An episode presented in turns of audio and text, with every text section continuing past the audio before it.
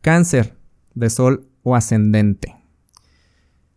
Yo te lo he dicho en los horóscopos pasados, pero vienes de, de unos tiempos que se te dio, inclusive hasta una arrastrada, ¿no? Donde hubo muchos cambios este, que decidiste hacer respecto a cómo te nutrías, y no nomás en la comida, sino en lo, que aceptabas. Eh, cambios en tu hogar, en tu núcleo a nivel familia, porque como buen cáncer, pues eres una persona que te importan mucho tus núcleos, tu hogar, tu centro.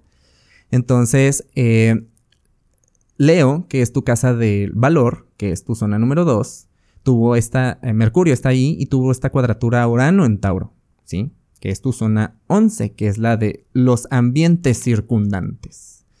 Entonces, se trata de lo que valoras en cuanto a te relacionas eh, socialmente.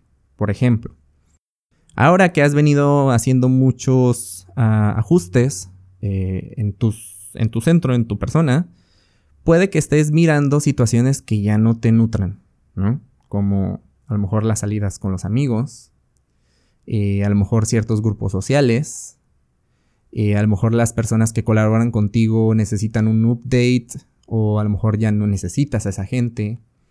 Y vas a empezar a tomar decisiones entre las partes, decir, ¿sabes qué? Aquí no me está funcionando esto voy a hacerle un cambio. Entonces, si tiene que ver con una persona, lo vas a platicar. Y tienes que hacerlo. ¿Por qué? Porque eh, la semana pasada Venus entró en, ya en tu signo. Entonces esto te va a ayudar un poquito más a hablar un poquito más suave y más empáticamente. Entonces aprovecha esta energía para hacer los ajustes a nivel social, con tus grupos, con tus amigos, con tus conocidos, para que tú puedas sentirte más familiarizado y seguro, porque también como buen cáncer te gusta esta parte que te, que te cause seguridad. Pero como ya habíamos hablado de las expectativas, no esperes a que eso pase, o sea, háblalo, comunícalo si es así, si es necesario.